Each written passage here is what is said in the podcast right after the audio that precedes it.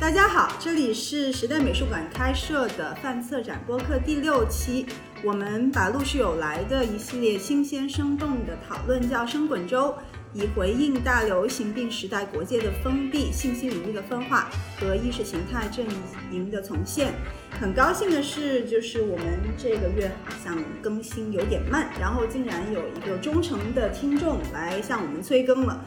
所以呢，现在大家如果要继续关注我们，就可以在荔枝 FM、喜马拉雅以及 Apple Podcast 上面找到我们。所以当时我就感到，可能最当代的啊，过去、现在、未来同时缠绕的这种不可名状的时间感，在它的悖论之后，你能勾连出很多关系之间的这种复杂性。这种景观化的反乌托邦混杂速度，是不是也遮蔽了具体语境，也抹去了这种具体语境里的权利的各种各样的不平等？不管是写作，还是策展，还是出版，还是做创作，还是要不断的形成自己的叙事。嗯，我们今天对话的嘉宾呢是于淼。他是一位艺术史的学者、评论家、策展人。他也以艺术家的身份参与过我策划的两个展览，分别是潘玉良《沉默的旅程》和《非黑非黄非红非女》。我们也一起合作策划过两次的泛策展研讨会。那么平时呢，其实我们是什么都聊的，就从学术啊到带娃，包括艺术圈的八卦。嗯，那我们可能每次因为这个范策展的播客的发起，其实还是跟疫情的这种物理的区隔有一个蛮大的关系的，所以每次我们立牌的都要问一下嘉宾，就于淼，那个北京现在好像疫情的情况也有所平复了，不到九月份之前也是娃也要一直在身边，你的夏天有什么计划吗？好像你安排了组织了一个我们要到东北去考察的行程。哈哈，Kita 你好，我们上次见面是画廊周是吧？这个一别就，嗯，将近两个月了。其实画廊周当时以为是好像呃一切都恢复正常了，其实只是一个短暂的狂欢。然后你走了之后，疫情又起来了嘛，对吧？然后我们家小孩就是上了六天的学，然后就又进入了失学状态。九月份呢，他的一半的那个外国老师都在国外，所以九月份也许还是要，呃，以远程线上的方式上课。所以这届孩子就是靠自学成才，我看。然后我已经半年没有出六环了，所以就是为了出一趟六环，我最近要去做核酸，就是一直在琢磨哪个医院去核酸能预约得上，呃，哪个地方做不太痛苦，然后要。出去出游去什么省也要攻略，和那个携程上有一个北京人出行管控政策，很多地方，特别是新疆的一些小地方，直接写禁止抵达，就地遣返，所以就北京人就有点像那个偷渡客一样。夏季的东北考察之旅还要搞起来，好吗？好的，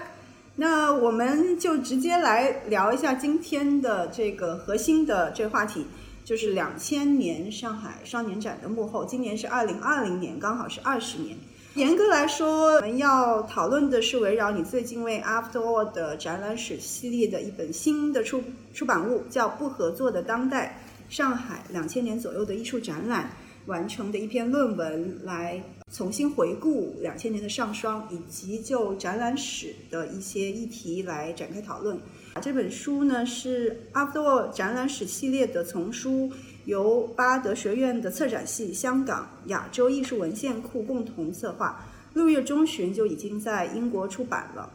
那我觉得这一本首先让我很意外的是，它加入了中文。对于作者的这个选择，那我觉得也是蛮有意思的。就是前面的几本明显的看得到，呃，当事人就是。事件和展览的策划者，他们的这个声音还是蛮蛮突出的。那这一次，其实在这个作者和材料的选择上面，我觉得是有一个更加去中心的一个趋势，这是我很初步的感受。你觉得呢？After all，展览史系列这个我也也比较熟。这本书呢是他们出的第第十本不第十一本了。那么这一套展览史系列丛书呢，其实是随着展览史作为一个研究领域兴起而推进的这么一套书。从某种程度上，它是定义了或者是在塑形这个研究领域。它的这套书的定位其实聚焦一九五五年卡塞尔文献展以来的改变当代艺术认知和展示。范式的重要的历史性展览，每一本呢都集中讨论一个展览，比如说好像六九年的《当态度成为形式》，八九年《大地魔术师》，还有八九年的哈瓦那双年展，还有好像还有圣保罗吧，九九九八年就是以人类学做主题的那届圣保罗双年展，还有九十年代的清迈艺术节，还有呃 Lucy Lipa 的好像一个跟女性主义的 Numbers Show，对。对对。这个这套丛书背后的这个机制是我值得我们学习的，就是它的 partner 的包括亚洲文献库，包括巴道学院研究中心，而且编辑都是圣马丁学院展览史的这个学程的教授。那么书呢也会就是通过各个机构的学术研究吧，进入学术流通和讨论。所以这套书的背后有一个文献整理、呃研究写作、编辑出版。教学这个四位为一体的这个整合的机制，这种机制呢是我们值得学习，但是我们学的学得来学不来，这个也不好说。呃，这本书的英文的标题呢是 Uncooperative Contemporaries，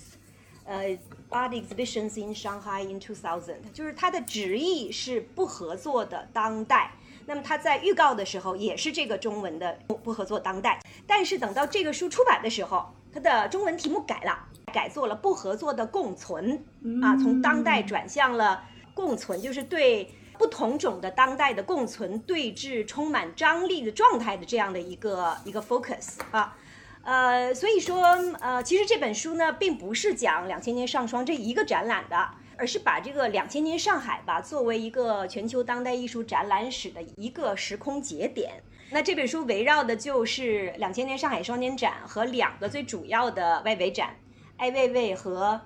冯博一策划的不合作方式，还有另外一个外围展叫有效期。那么这本书差不多就分上下两部，第一部呢就是呃前面一半，差不多一百三十页，有四篇的研究专文。这篇研呃四篇研究专文呢，呃我简单说一下吧。第一篇是 Jane Debois，呃杜伯珍写的，就是就是上海两千，让我们来谈谈金钱。它是围绕九十年代。呃，艺术生态的一个生态商商业大环境，来梳理它的语境。那第二篇呢，是我写的《层叠的在地性：两千年上海双年展未被注册的遗产》。那么第三篇是卢英华写的《不合作方式：寻找艺术作为野生的途径》，他介绍了不合作方式这个特别著名的外围展。但是我觉得他特别有意思的是，他的研究呢，就是模糊了合作与不合作、官方与不官方这种二元对立。他其实强调的一个观点就是，他合作不合作指向的不仅仅是官方展，而更重要的是前卫艺术圈内部的。呃，与现有的权威之间的那个不合作，而且展览也不像艾薇薇说的是很即兴的，其实是一年前精心策划的，其实是很精准的要卡在上双这个点上啊。第四篇是一个马来西亚的批评家从东南亚的视角来回溯这个展览，因为他是当时的见证者。那么这四篇文章之后呢，就是这个三个展览的全部的文献，有大量的这个图片之外呢，他还恢复了其中两个展览的全部的展场图。呃，最后还有两篇，就是当年的呃评论文章，也批评的也是蛮激烈的，所以他在这个内容上有一种不均质的，就是好像从不同的视角帮你打开了窗，让你看到了同一个事件的不同的风景。这本书的中间呢，穿插了很多的这种紫色的彩页，它叫 Voices，其中就是当年很多参与者的这很随机的访谈，呃，非常口语化，非常生动，也很。很 insightful，嗯，其中也有一些吐槽散布在这本书的结构当中，所以是一本非常非常立体的集研究文献啊集一体的这样一本书。所以看看这是我的带货能力。我记得我们聊起两千年上双的时候，是在去年去参观新加坡双年展，我就跟你说起来，当时我作为一个。还没有毕业的大学生啊，参观了这一届上双。后来你就决定把我作为一个理想的年轻观众写进文章当中，而且是作为一个引子。呃，我就还是请你做一个研究者，来先简单介绍一下两千年的第三届上海双年展的背景。嗯，好的。呃，其实这里连接了很多大的背景线索了啊，比如说九九十年代新自由主义市场推动下的这个全球化。呃，后现代理论、后殖民理论视域下，对于去西方化和多文化多元主义的一种拥抱。现在九十年代在非西方城市，特别是亚洲城市，有这个风起云涌的建立双年展的这样的一个现象。比如说九三年亚太双三年展，九五年的光州，九六年的台北，九六年建立的上海双年展，零一年的零一年建立的是横滨三年展，还有零二年的广州三年展，对吧？呃，然后与此同时呢，整个九十年代，中国艺术家在不断的离开国家艺术体制，然后开始在国际的策展语境下开始进行一个流通，所以这是一个非常充满能量的大背景。那在惯常的叙述中呢，也有很多这种二元对立存在，有很多的理解它的观念框架都是简单粗陋的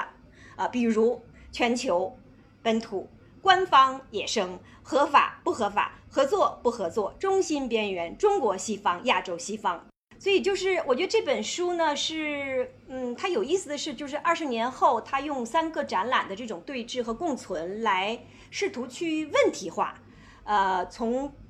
多个视角去松动这种已经固化的二元对立，就是让它更多的复杂性吧，从从中。但是这个难度呢，就是因为我是在艺术圈里，呃呃，还是相对活跃的一个参与者，然后同时历史写作，所以这里面的这个。呃，很多参与者呢都是熟悉的朋友，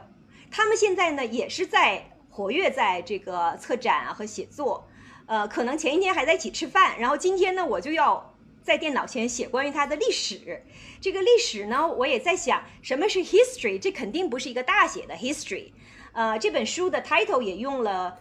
contemporaries 这种复数的这种形式，所以我怎么能够保持一个？批判性的这种历史距离吧，然后同时要还原一个复杂的历史语境，然后同时我还在考虑就是它跟当下实践的一些联系，所以就是这个这个度还是蛮比较难拿捏的。就是你刚才提到我们在新加坡聊天的那个场景，其实那个场景对于我来说是在这个过程中是非常重要的，因为去年我们十一月份去新加坡看双年展的时候，也是因为。新加坡在艺术版图中越来越重要，而且已经成为研究和展览东南亚现当代艺术的大本营。呃，我们除了看双年展之外呢，还看了他们非常丰富的东东南亚现当代馆藏。他们的策展人呢，还带我们看了一个就是东南亚艺术史的研究文献中心。所以这些机制其实一步步的在把东南亚艺术史经典化。那么我们回溯一下展览史呢，我们就不难看到，就是九三年澳洲昆士兰美术馆的这个开始做的亚太三年展是第一次举起了亚洲当代艺术的大旗。然后九九年亚太三年展呢，就中国艺术家，比如蔡国强，又都是是明星是亮点。但是这些年好像这个大旗又移到了新加坡，而亚洲啊，当时那个亚洲当代艺术转成了东南亚，这里呢，中国艺术家的影子就开始变得越来越少。亚洲和中国作为策展理念呢，这个两个开始变得慢慢的不兼容，所以地缘上的这种包容和排斥也是非常微妙的。其实那些双年展好像也没有什么特别精彩的之处吧，所以我们当时聊的也是特定的学术框架呀，而且深受西方影响的这种文化机构是不是也在把一个意志多元不均衡的东南亚的一种艺术景观变得同质化？当时我们聊了很多，然后你也聊起。两千年上海双年展的时候，你去作为一个复旦大学好像大三吧，不大二的学生去了看了现场。其实我跟你聊的时候话，我脑子里一直有一个疑惑，因为那个时候我已经做了大量的文献梳理，但是没有开始写作，我还是没有找到就是特别深层次的写作动力。因为我在看文献的时候，我找到了很多有意思的历史联系，比如说两千年上双跟九十年代那个。Cities on the Move，移动中的城市的关系，比如说这个两千年上双，它试图展示的亚洲性和其他亚洲的双年展的关系，还有就是现在还盘根在中国当代艺术界的某些权利是在当年如何集结的，这些都很有趣，但是好像都是关乎历史，但我还没有找到跟当下实践一个特别有力的连接点吧，所以就这些还是对我来说不真实。但是你，你跟我说，你去作为一个大学生，你去看这个展览的时候呢，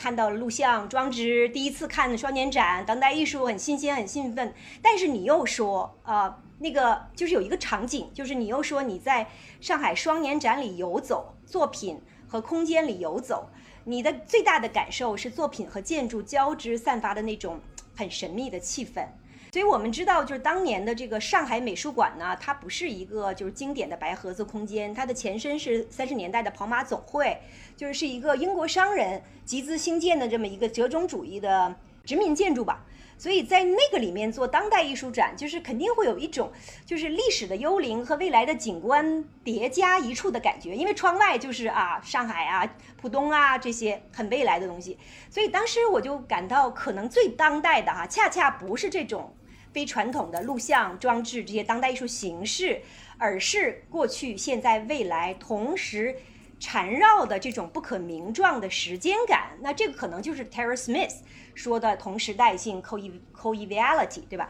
呃，那在你身上有一个直接的体认。那么我再看，就是二十年之后的你。从一个当年的学生旁观者成长到一个策展人，你现在做的一路向南的这种项目啊，在全全球关联下重新观看本地，重新想象珠三角这种，而且这种横向组织的这种在地实践。那么在近五六年间呢，你我周围都有很多的年轻的艺术家、策展人在重新观看本地。那么这种本地这种 locality 的实践，就是跟二十年前上双时期那种抽象的全球本土观就有一个质的改变。这个两者放到一起，我看到了一就是这种历史的张力。所以可能就是在这个瞬间吧，我找到了这个写作与当下实践的契合之处。前一些有感觉的还没有付诸语言的一些问题呢，好像在那个瞬间也被激活了。有一些核心的问题，比如说流行于两千年上双的这种全球本土、全球本地这种很空洞抽象的概念，呃，在策展人文章中经常说的 global local，那么它落实到上海美术馆这个中由中国国有的美术馆的双年展机制，落实到侯汉儒、清水闽南、张晴、李旭这四个背景迥异的策展人身上，到底意味着什么？被他们又转译成了什么？他们这四个人呢，都连接着不同的艺术世界，也面向着非常不同的公众。他们 imagine 的 audience 是很不一样的。那么，对于他们，什么是非常具体的全球？什么是非常具体的本地？他们认识之间的这种差异，哈，是不是也显示了他们各自所在艺术世界的那些断裂兼容？那么这些。差异断裂兼容，又是怎么转化到具体的这个双年展的策展实践？又怎么在展场中或者作品的摆放中、作品的委托、委任创作中展现出来？所以这些问题就是开始变得特别特别的重要。那么你再看不合作方式的那个策展人和艺术家，他们肯定不会提 global local，在他们看来，这种问题都是很文绉绉、很傻叉的问题，对吧？但是徐震、林依林，像他们这样的艺术家，又很快进入。呃，国际体制的流通，就是两千年之后，他们的创作在有一定程度上是受到这个呃展览力量的推动的啊，所以就是他们很多的在地实践又怎么转化到全球的展览中，所以就觉得就是两千年上双真的是一个充满悖论的那样的一个事件，一方面它是一个里程碑式的历史事件，一方面呢又被普普遍认为作为展览它是失败的，是这种和稀泥的。呃，有一点官方认可的当代艺术，有一点呃肯特里奇、马修巴尼那样国际大牌，有一点东南亚异国情调，有一点第三世界政治正确，还有一大堆的美协花院的艺术家，一锅生滚粥，对吧？所以就是没有一个明，没没有一个明确的态度，呃，这个是就是对他的批判嘛，批评。这写这个有什么意思呢？但我觉得就是最有意思的就是在他的悖论之后，你能勾连出很多关系之间的这种复杂性。他的所谓的做一个成功的事件和一个不成功的展览背后，肯定是因为要平衡多种艺术世、多重艺术世界之间的势力。那么这个势力是在展场中如何调和的？我觉得这些东西这种复杂性是非常有意思的，而不是因为它是一个多么多么牛的一个展览。所以就这种跟你的那次闲聊，就是让最后让我想了很多很多文章，就归纳出一个层叠的本本地性，就是 many folds of the local。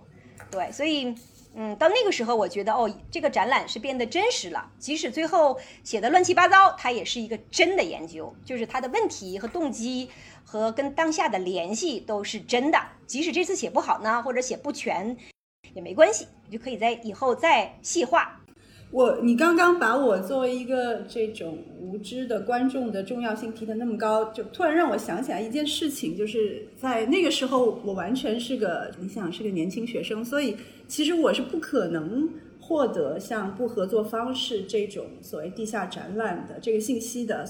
现在想起来，我又觉得，嗯，如果当初我看到的是不合作方式，或者是两个展览同时看到。那么可能对我今天的这个策展的实践又会有什么样的影响呢？嗯嗯。然后对另外一个时间线就是，其实是又过了十年，就是当我成功申请参加了 The Apple 的那个 curatorial program 之后呢，才有机会真正对当年在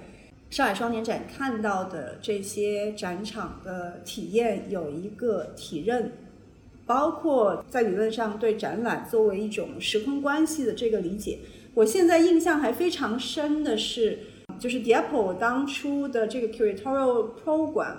给我们灌输了三个非常核心的观念，就就是这都是跟整个双年展体制的这种繁荣，尤其是在全球的这种铺开有一个非常大的关系的。第一是。呃，对我们的训练是一个独立策展人的视野和实践方式来进行培培养的。当时其实独立策展人还属于一个比较炙手可热的角色，非白盒子空间的策展，会让我们觉得是更有意思、更有挑战性的。这个也对我后来的一个策展其实有蛮大的影响。第三是迪普当时强调的一种观念，叫 context responsive curating。这个其实也是大部分在少年展非常基础的一个概念，就是你要对这个 context 里面包括对于那个 locality 的一个回应，也包括对当下的这种呃 social political 的 context 一个思考。这些部分基本上是在策划一个少年展的一个前提。那这些其实也变成了我日后。在策展的时候，呃，一定会考虑的问题。我们到今天，尤其是说展览遇到了在疫情和后疫情时代的这种危机，展览的推动作用究竟怎么样去讨论？这是可能我作为一个实践者特别关心的问题。呃，那在展览史里面，其实有一些比较核心的议题。呃，我不知道在你的写作的时候，其实有没有去考虑过。第一是说，如果我们把展览作为一个独立的研究对象和类别，可以用什么样的术语和方法论去展开研究？第二是如何定义创新、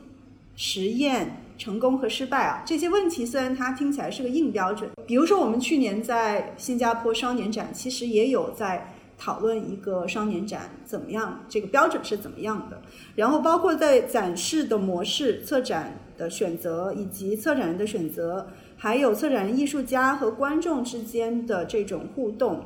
是怎么样去评估，还有那些嗯被聚集召唤的行程中的公众，就是 emerging public。其实双年展是相当的关注，就说这些不是一个像大的博物馆。已经有一个既定的观众的 profile，。双年展其实所谓的激进性和实验性在于观众的群体的一个拓拓展上面。如果我们去看西方的这个展览史的时间段的话，通常是会从上世纪的六十年代开始。呃，那这个时期其实很多的这些很实验性的展览模式，它的变革是由艺术家推动的。然后这些由艺术家的观念和呃实践方式改变触发的展览模式，到今天的中国的语境里面，似乎就是完全被消解掉了，或者有些时候它就变成就是仅仅是策展人或者机构的一个工作。展览史它其实作为一种，它是否也可以有一个比较的视野，就不仅是多样化的地理中心，它其实也可以跨越分期和年代。我参与到这个项目的原因之一，呃，也是想通过参与跟 After All 的合作呢，看一看能摸能不能摸索出一些研究展览史的方法啊。那么我觉得这个方法它肯定不是从有现成的理论可以搬，它实际是一个实践，就是 practice 出来的一种方法。因为我的背景是比较传统的艺术史，那我也在想，这个展览史跟艺术和艺术传统的艺术史是什么关系？跟跟新兴的策展研究是什么关系？Curatorial Studies，对吧？嗯嗯。所以我还是结合这套书来说吧，因为这个这套书的总策划是一位学者叫 Lucy Stees，他的策划有一个核心的观念叫 adjacency 相邻性，他不把一个作品看作一个孤立的、完整的、不可动摇的这样的一个物，这样的一种状态。其实我们到 art fair 上，或者是跟在画廊里看。需要被销售的作品，它通常给你的一套叙事就是它是多么的完美，它是多么的完成。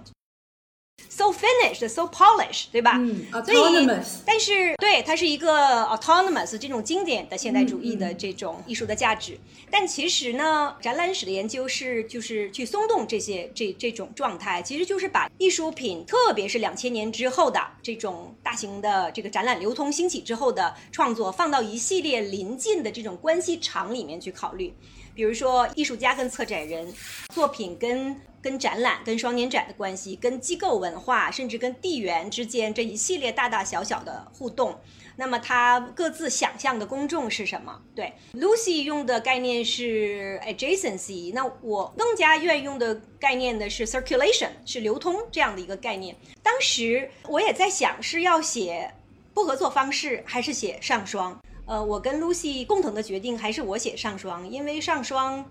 官方展实在是太复杂。非常的不好写，因为它这里面有太多的不同关系场的叠加，然后艺术家和作品加入到这个关系场之前与之后，都在进在不同的艺术圈子里进行流通。啊，这里涉及的美协、画院，呃，涉及到双年展体制，涉及到国，呃，涉及到画廊，涉及到就是就是它层叠的这种艺术世界的关系特别特别复杂。呃，我觉得这个更有挑战性。嗯，所以就是上双在这个里面呢，因为我就一直在强调这种 many folds of the local，就这种层叠的本土性。其实你在每个策展人的呃实践中看得非常清楚，他们对全球本土这种。特别空洞的这种口号式的说法，每个人都有非常不同的理解。那么再看两个上海美术馆内部的策展人张晴和李旭，他们在文章中就是说，哦，我要重新定义亚洲文化，把亚洲文化放到事业中心。但是我觉得他们依然是以国家为单位在思考这个世界，而且这个世界是以中国为中心的。全球本地的对立其实是中国和欧美。的二元关系的对立，那你再看他们的策划，就是在双上双的这个一楼，因为它要显示一种亚洲的团结。其实最主要的还是中国艺术家啊，国际上认可的，还有中国学院里的啊，但是同时也受当代圈认可的。然后呢，这是占主要地位的，但是因为它要显示一种亚洲团结嘛，就放进了宫岛达南啊，还有。还有还有一泰国的艺术家，就是塞到里面。安妮什卡普尔呢，也被作为印度艺术家放到里面作为点缀啊。那么这个其实就是，就是就是这种以中国为中心的中国欧美二元对立图景下的亚洲团结。那么你再看清水闽南，清水闽南呢，他是呃日本的策展人，他八十年代策的全都是。欧美现代主义时期的大牌的个展，那么九十年代之后呢？这个亚洲的概念在福冈的亚洲有一个亚洲三年展，九三年的这个亚太三年展，就是亚洲的这个概念，这种以亚洲区域为单位的、以亚洲为中心的这种地缘想象，开始在九十年代盛行。所以呢，他的提出的全球的本土，其实是一种西方。和非西方的对立，那非西方呢？这里就是以亚洲为主的啊，亚非拉国家，所以他试图做了很多亚洲跨亚洲艺术家之间的对话，比如张培丽的 video 要和森万里子的 video 放到一起，作品呢，两个作品又要放得很近，让他们的这个声音彼此侵扰。这两个作品又都是跟这种全球化呀这个有关的，所以这个是一个跨亚洲的对话。还有把陈佩秋这种特别老一辈的画青绿山水的，就是上海的这种国画家和澳大利亚土著艺术家 Emily 呃 K Cavara 放到一起，我觉得这些都是很有意思的一种并置的实践。对，但是背后驱动的是是这个亚洲的概念啊。呃，侯汉儒呢，就他又是另外的一种 global local，对，就是受这个呃后现代后殖民的理论依托，九十年代流通在国际双年展圈的策展的理念。那么他其实借鉴了一个概念，就是 mid ground，打开了一个观念的这种中间地带，强调跨国家的文化互动啊、混杂动态关系啊等等。但是其实是模糊了，或者是说他也没有兴趣去指认其中非常不均质的这种啊权力关系。但是呢，他带来的艺术家，比如说黄永平老师，他们带来了就是当时国际很流通的这种，呃，去殖民化的创作手法。比如说黄老师做的这个非常经典的《沙的银行》或《银行的沙》，其实是在可能在中国艺术家里第一次就指认了中国历史上的这种殖民遗产，而且对于当下上海的发展呢，做做出了批判。那个展场中还有一个以前我也不知道，也从来没有读到过的，就是其实是跟这个沙银行做成一个。一组的作品是一个特别小的嵌在那个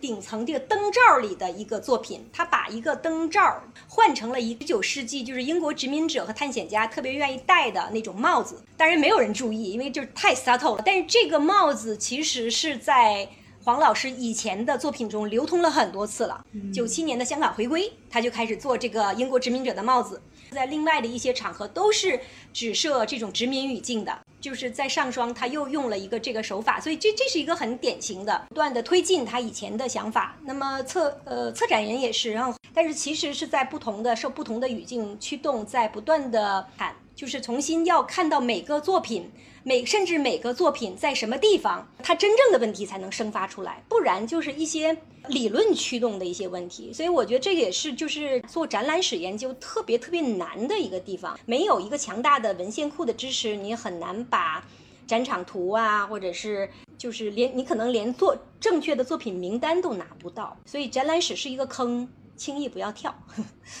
展览史还是要把案例个案做足了。才能够谈到一些方法，对。那么其他的这些材料的来源呢？你当时是怎么收集的？包括你对这样一些材料的这个重要性是怎么样评价的？你是怎么决怎么样决定去呃应用这些材料的？因为这次背后它有一个强大的文献支持，就是呃亚洲艺术文献库，它首先给了我很多的材料，后来我拿它给我的这个作品清单跟。呃，画册上去对比，证明画册很多都是错误的，因为画册是在这个展览没有测好之前就已经印出来了，所以就不要把也不要把画册太作为百分之百正确的文本。其实这次写作中用到特别多的材料，很重要的一个材料是是它的展场图，因为我我特别注意就是在展场中哪个作品放在哪儿。呃，它跟周围的是一个是一个什么关系？这个对于我来说是去考察这种策展实践的一个非常重要的一个一个点。所以展场图，对方的编辑恢复了一些，然后很多呢也是我再去现场去现恢复的。呃，我还要说到一点，就是对于当事人的采访。呃，我我去年夏天的时候特意去上海重新访问了一些参展艺术家。包括王强啊、周啸虎啊，但是给我印象最深的是访问李向阳，上海美术馆的老馆长。当时是有两个馆长，呃，他是行政馆长，还有一个是好像是叫常务馆长吧，就方增先先生。他去年十二月份的时候刚去世。其实我们一一回想双双年展啊什么的，想的都是。那些艺术明星就是明星艺术家、明星策展人啊，蔡国强、侯汉儒，对吧？这些都是耳熟能详的名字。但是其实，在这个机制背后，有非常多的、非常勇敢的中国体制里的这种改革者、实践者。现在好像就是说，哦，of course，上海，you know，就是好像很顺理成章。但是他们当时做上双是顶了非常大的政治压力。其实我们把上双放到一个全球当代艺术这样的语境，但是还有一个非常重要的重要的语境就是。国有的这些老美术馆的转型啊，那么这种转型期间也涉及了很多全球和本土势力之间的调停和 struggle 和各种样的斗争。对，所以我就把文章的一部分叫做 Between the Global and the State，呃，就是想描述一下这个双年展建立和。国际化转型的这个期间的一些复杂性吧，所以这个也是不断在打破官方非官方的这种二元对立，对吧？就是官方是非常非常复杂的一个图景。从李向阳馆长那边出来呢，我就去了当年的上海美术馆，就是现在的上海历史博物馆。呃，我拿着那个展场图，重新把所有的展览的位置走了一遍，就是这个地方是当年什么作品。一走，你就能感觉到他当时为什么要把某些作品放到一个地方。比如说这个呃张培丽的那件同时播出和森万里子的一个 video，它两个都是就是讲这种全球时间的，就是同时性。呃，然后他把两个作品呢放到一个不是很大很小的一个房间里面，呃，让他们的这个声音呢彼此侵犯，就做就搞成一种就是。全球同时就是那种时间和地点同时发生的感觉，而且它那个厅其实是一个很就是殖民气质很浓的一个厅，好像以前是他们抽雪茄的地方吧。所以就是在那个厅里面，我不知道是刻意为之还是正好就是还是偶然的，呃，就是有一种当下和未来和过去同时存在的那种那种感觉，嗯，所以我就觉得就是重访当年的当事者、当事人。再去重新恢复展场图，拿着展场图再重新走一遍这个场，对我的帮助是非常大的。这个展览就不再是一个文本，不再是一个 PDF，或者不再是一个 JPEG，它是一个非常立体的空间的一个事件。对，嗯。所以刚刚我们其实前面的讨论提及了非常多的本土的视角，包括这种多样化的推动者，他们在促成。两千年上海双年展当中的这个作用，嗯，我现在想把时间线再往前推一点，并且展开更多的展开全球化的这个视角，呃，尤其是通过可能由于我在时代美术馆工作的关系，包括两千年上双和。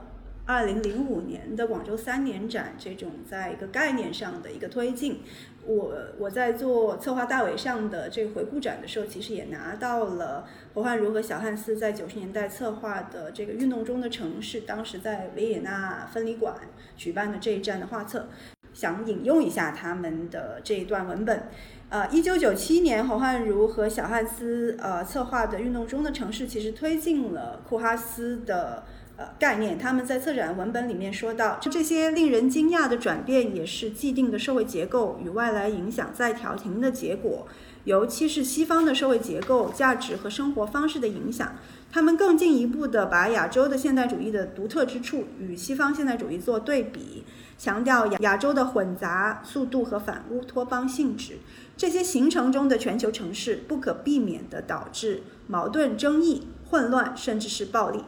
亚洲现代化进程出于一种集体意识的欲望，要通过亚洲与其他，尤其是西方语境的竞争，重建亚洲在现代世界的强大地位。那么，西方在亚洲这两个阵营的冲突和斗争，似乎也仍然是在运动中的城市的策展概念的一个比较核心的部分。嗯，那我想把这个时间线又带回到穿越到今天了，从。呃，运动中的城市到两千年的上海双年展，再到今天二零二零年，从呃本土的角度来说呢，第三届的上海双年展究竟给了我们一些什么样的启示？尤其是从 global local 的这个博弈当中，呃，今天的上海或者说中国的当代艺术又走到了一个什么样的阶段？就是我有的一个从这次写作中总结出来的一个观点吧。九七年开始的那个运动中的城市，和两千年上海双年展，和两千零五年的广三广州三年展，这三个展览其实是展览流通上的一个一个序列。在做两千年上双研究的时候，我突然发现了以以前被忽视的一个事实，就是在上双里面，侯汉儒是利用了一个呃上海美术馆老馆的三层，测了一个展中展。叫城市实验室 （Urban Lab），其实就是沿用了刚刚结束的这个运动中城市的这个策展理念。呃，这里面的这种西方非西方的二元，而且对所谓的亚洲现代主义这样的概念非常模糊的使用，都是从那个年代一直延续到今天的策展人的一些。一些一些工作手法，我觉得这些东西都可以落实到细处，然后拎出来探讨一下。我觉得这个对我们的以后的工作是有有有帮助的。因为运运动中的城市非常重要的展览，我觉得真的是一个 groundbreaking show。其实是首次在西方的美术馆里，就是大规模的介绍东亚、东南亚的艺术家，呃和建筑师。他好像对，就像你说的，就是在九七年维也纳分离派美术馆第一站，然后又滚动到很多美术馆，包括法国的波尔多，好像还有纽约的 PS One，呃，Hayward Gallery in London，在欧美主流的现当代艺术机构语境里生效的展览。所以这些话，当你 quotation 的时候，这些话是说给谁听的？是说给西方的观众和主流的。这种机构听的，对九十年代在多元文化成为潮流的那个背景下呢，就是现代主主义时期的老美术馆，啊，它其实是用这样的展览来回应自身的危机。那九十年代在欧美有很多就是介绍中国当代艺术的展览了，包括。呃，中国前卫就是九三年啊，一直到后来九六年，费大伟老师还都策划了很多这种所谓海外军团的展览，还有就把中国艺术家介绍在海外。但这个都是以国家为单位的，就是中国当代艺术。Cities on the Move 其实是把国家 nation 这个 idea 抛去了，从 local 直接接轨到 global，或者直接接轨到 international。它非常非常的出色，但是问题也很大，它把。那种非常紧急的当下的混乱的，就是亚洲城市生态作为一种亚洲现代性的意象，一个隐喻，其实是去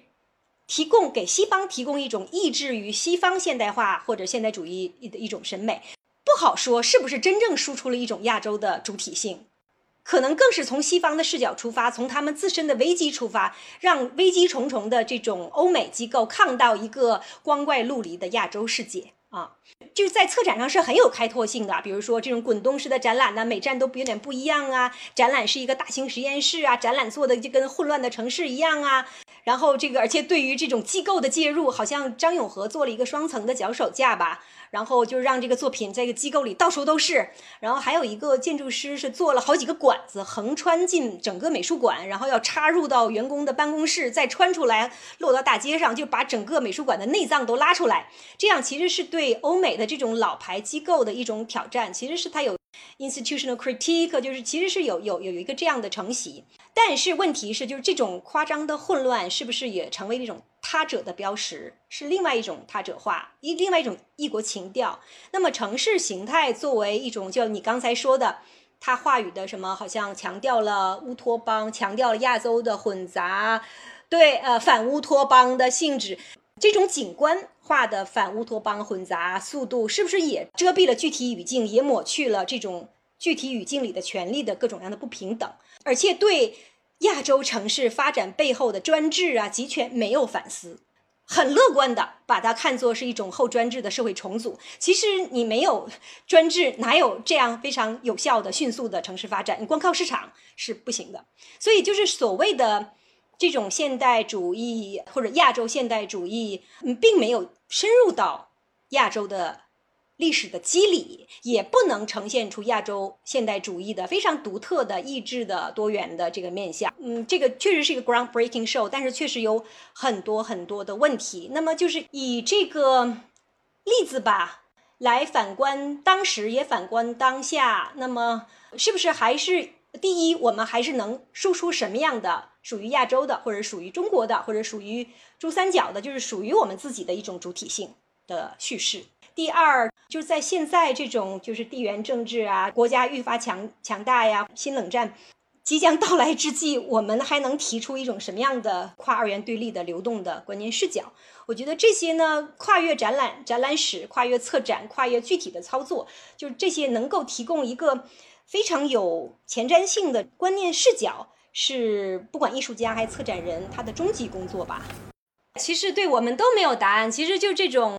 微霜的权威是日益在下降，就是在策展人的心目中吧，是大大不如以前。但是我觉得藏家还是很很认可的。呃，去年上上霜的，就是的这些中国艺术家，现在也都成了藏家的就这种新的 darling 啊。我觉得我们还真不是代表这个艺术世界的大多数吧。呃，其实很多的艺术家、藏家、画廊还是等呃上任何的霜来去册封这个艺术家。但是我最近几年还是比较关注那些边缘的国际双年展的崛起吧。比如说像东欧的呃基辅的双年展，他们的条件好像一塌糊涂，但是也没有钱。但是就是几个人在那非常执着的做，做了大量的活动，做了大量的这个跟东欧各个国家、跟前苏联，就是挖掘这种后冷战时期的这种历史的具体的历史机理。呃，反正我觉得有很多特别边缘的双年展做的特别好，然后有一种去展览中心化的趋势，而且有一种就是说倾向还是去艺术圈中心化。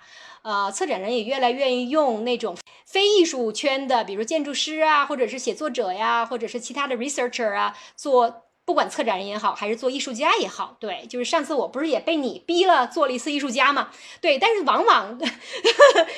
那个也对我来说是一个突破我的舒适区的一次实践。更多的这样的人进入展览，其实是给展览带入了新的。知识框架、它的问题的视角以及这种 critical 的 perspective，还有很多边缘的双年展，比如说挪威的比尔根，就基本就不叫双年展了，它就叫 assembly，叫集会。对，然后还有的一些，比如克钦呐，是有趣的双年展，给我的启发比较大的，还是那个能够提出一种新的。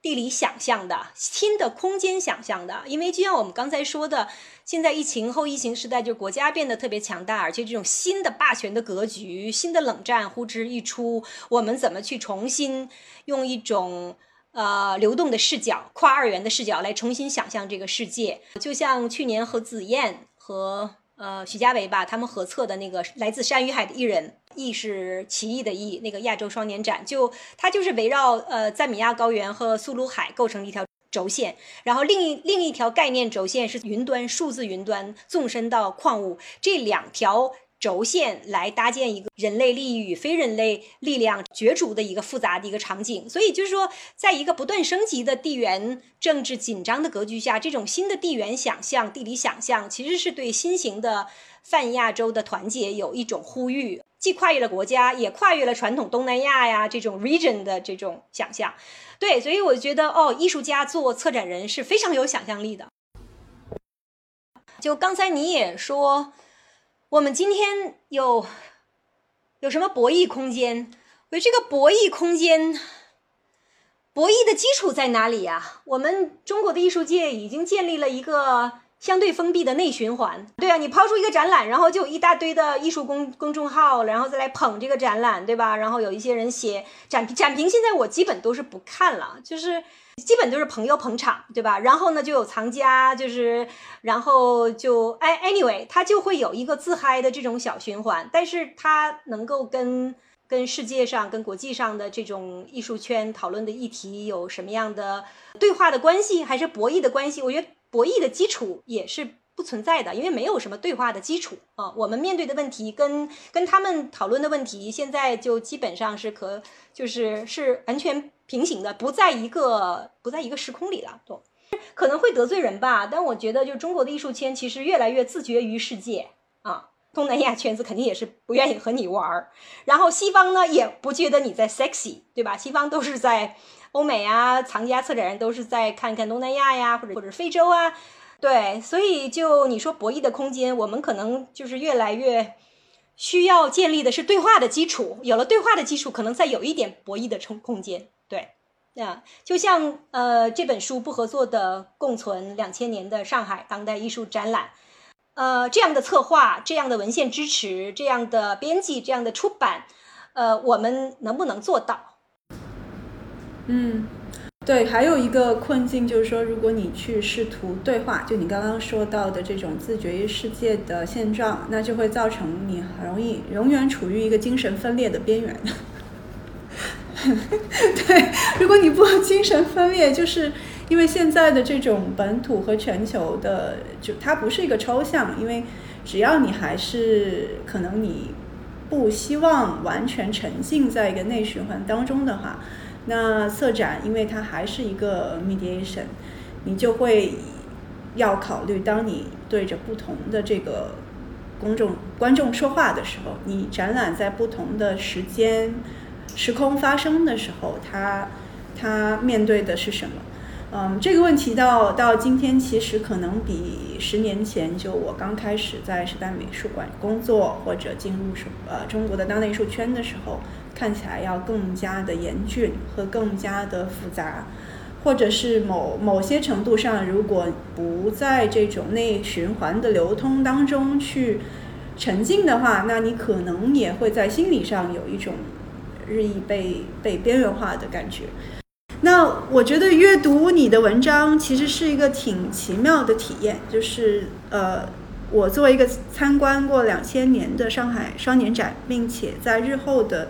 职业生涯里面深受启发的这样一个成长的成长了的观众，就是要透过你的文字去重新回忆，其实当年的我看到了什么，包括当年我去看这个展览的时候的这种心态。嗯，还有知识的储备跟今天有一个什么样的差异？这种很奇妙的穿越时间的体验是是可能在我去阅读其他的展览史研究文本的时候不可能有的。嗯，那今天的我们，我不知道我们今天的这个这个呃，对于展览史的一个方法论的呃讨论。和包括疫情的情况，其实我看到你的几版的这个文章的修改，似乎在最后一版的调整当中，你加入了更多，就包括对当下疫情的这个困境的一点点的反思。那在我们讨论的最后，你会你会想在这个方面再稍微展开总结一下吗？我就觉得我们不管是写作，还是策展，还是出版，还是做创作。还是要不断的形成自己的叙事，好像我们的行囊里要装很多的很多的焦距，有长焦有远焦，呃，一会儿要看一下呃国际，一会儿要看一下我们的周遭，就是不断调整这些焦距啊，才能让我们看到一个更完整的世界，呃，让我们看到一个呃不同视角看到的风景吧。受你的这种珠三角。的实践和一路向南的实践启发其实是蛮大的。我觉得要形成自己的呃叙事，要形成自己的这种地理想象。为什么要七月份做这次东北之旅？邀请你要加入我们的这个艺术家考察团，其实是把是想把这个。泛东北亚吧，不能说东北三省，其实泛东北亚包括俄罗斯远东、朝鲜半岛北部、日本的北部、中亚草原带，就是看作一个什么呢？看作一个超越国家边境的一个整体空间，它也是一个带有着一种暗喻性质的一个观念视角。因为这块土地自古就是多民族杂交、游牧农耕，国家界限是很模糊的。这个是这个是一块非常的流动、富有弹性的空间啊！我我我也特别想，就是说，通过我们去考察各种殖民空间，就可以去把这种呃被压抑的这种跨跨国现代性指认出来，甚至是试图就是揭示那种被遮掩但是并没有被忘记的记忆，以及比如说东北亚这种自然生态与地缘政治的纠缠呐，甚至是那种萨满前现代宇宙观作为一种整体的这种替代性的生命视角。呃，甚至像项彪做的那种全球化下的东北跨国劳工的这种社社会议题，我觉得这种就是怕犯策展的视角来观看这块场域，是在这个国家集权增强的这个后疫情时代我们需要的一种视角，绝对不是为了怀旧，而是期待一种用一种流动的视角来去试图打破一下正在形成的霸权格局下的种种二元对立。受你的工作的启发也很大，也促使我去回溯像两千年上霜这样的历史的展览，也向未来看我们会有一一种什么样的新的范策展的实践。对，然后最后最后带个货，不合作的共存：两千年的上海当代艺术展览这本书呢，现在在呃 Amazon 点 com 上可以去可以预售，我估计现在下单的话，九月份可以拿到。好的，谢谢各位。然后我们聊了那么多，那赶大家赶紧去下单买书。然后我们这一期配合这个播客，也会呃有选择的呈现一部分于淼在研究当中收集到的这些文献的图片。那么我们期待在下一次的生滚周和大家再相聚。